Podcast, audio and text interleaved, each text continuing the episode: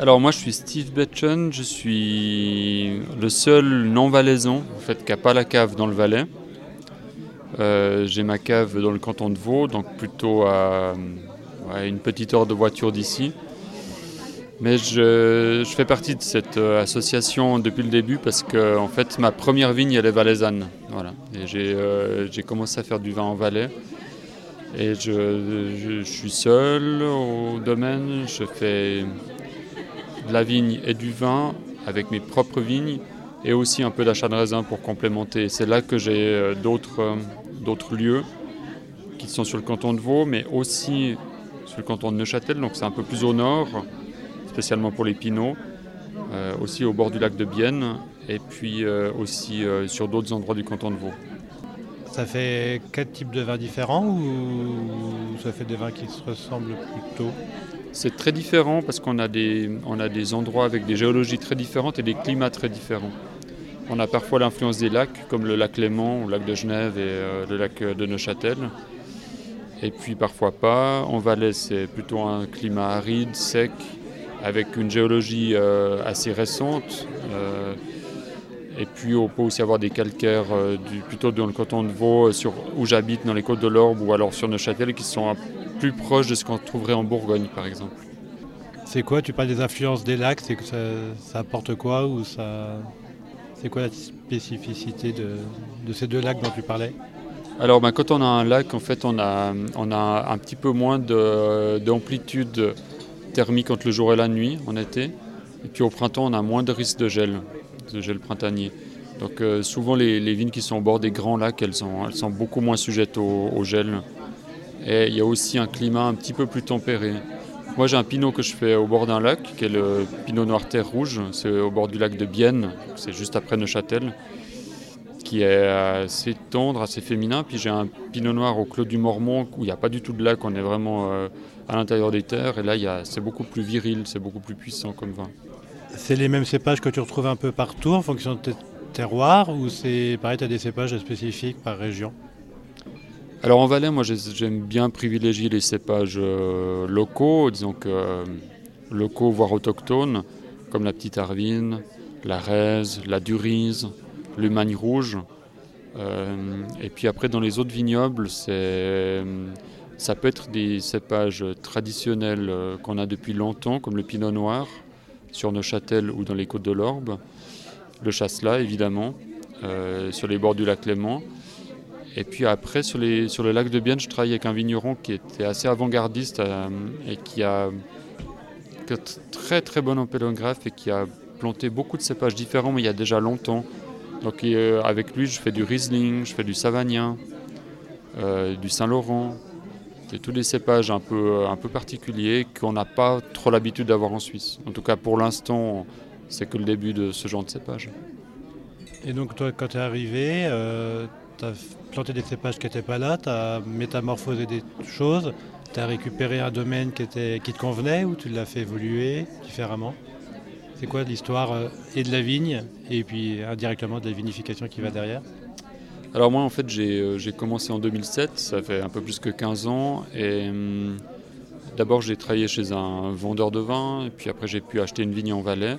J'avais pas d'antécédents dans la famille et du coup, euh, j'ai commencé à vinifier cette, euh, cette production chez une amie qui est en fait Marie-Thérèse Chapa, la vigneronne la plus connue de Suisse, romande en tout cas. Et euh, elle m'a beaucoup aidé. Et après, j'ai pris, mon, j'ai, pris mon envol, j'ai fait ma cave dans le canton de Vaud, puisque j'habite dans le canton de Vaud. Et puis après, j'ai pu travailler deux parcelles dans le canton de Vaud. Et puis après, les achats de raisins, c'est venu en parallèle parce que c'est tous des bons copains, des bons vignerons, des gens que j'aime bien, qui ont des petites particularités, des petites parcelles ou des petits bouts qui sont intéressants si on les fait à part et qu'eux, ils ne peuvent pas forcément le faire à part, alors euh, euh, ils, me, laissent la possibilité de le faire.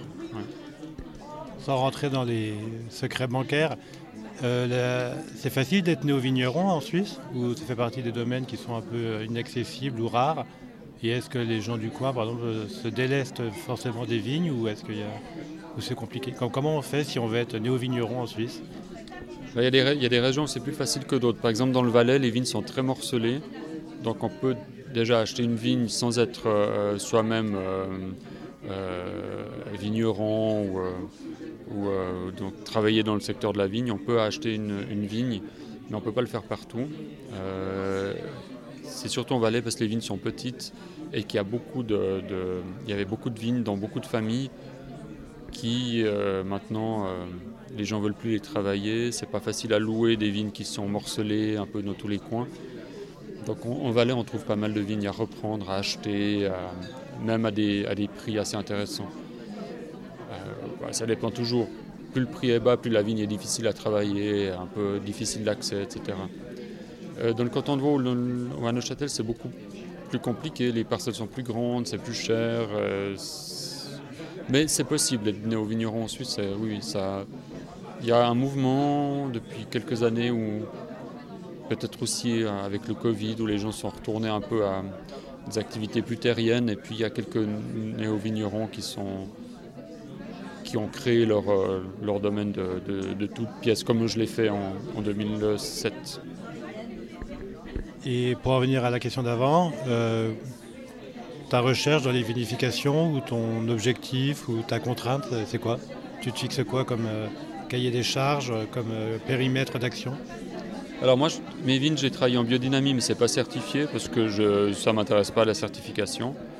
J'ai pas envie d'avoir quelqu'un qui vient euh, contrôler ce que je fais, puis de payer quelqu'un pour, me contrôler. Après, en fait, ma gamme s'appelle Fusis. Fusis, ça veut dire nature en grec, en grec ancien.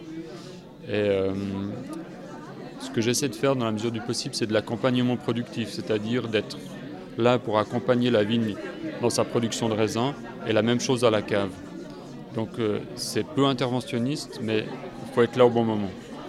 Et donc en principe, je travaille avec un presseur vertical. Euh, je ne fais pas de débourbage, fais des vinifications au fût, élevage en fût, et puis après une mise en bouteille, si possible sans filtration, sauf si pour une raison ou pour une autre le vin reste trouble. Je fais des élevages longs, entre 9 et 24 mois euh, par vin. Et puis, euh, je n'ai pas forcément euh, une idée pour, à, la base pour faire le vin. J'essaie juste de l'accompagner. Et la seule chose que je peux dire, c'est que j'ai travaillé 10 ans chez un vendeur de vin. J'ai goûté tous les grands vins que tout le monde souhaite goûter une fois dans sa vie. Moi, j'ai eu la, chance de les goûter. Par contre, j'ai aussi goûté beaucoup de vins à une époque où il fallait, faire les, il fallait faire des vins les plus puissants, les plus corsés, les plus noirs possibles. Et puis tous ces vins, on les goûtait, mais on n'arrivait jamais à boire un deuxième verre. Moi, j'avais envie de faire des vins qui ont une certaine sapidité, une certaine fraîcheur, euh, pour qu'on puisse en boire plusieurs verres. C'est lequel qu'on pourrait goûter là, par exemple ah ben, un, un, lundi après-midi à 15h30, voilà.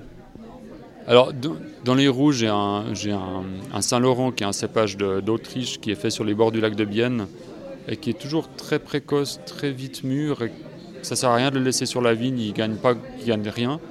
Et là, c'est un rouge qui a 10 d'alcool en 2022, qui a été fait en cuve, qui est juste un jus de fruits. Et puis dans les blancs, euh, une petite hervine en méthode champenoise euh, en 2018 qui a fait 3 euh, ans et demi sur latte qui n'est pas dosé et puis qui a beaucoup de fraîcheur et beaucoup de, beaucoup de salé aussi. Le salé, c'est le côté, euh, euh, un des témoins gustatifs qu'on retrouve dans la petite Arvine. Eh bien, on va goûter alors ça. Merci. Merci à toi.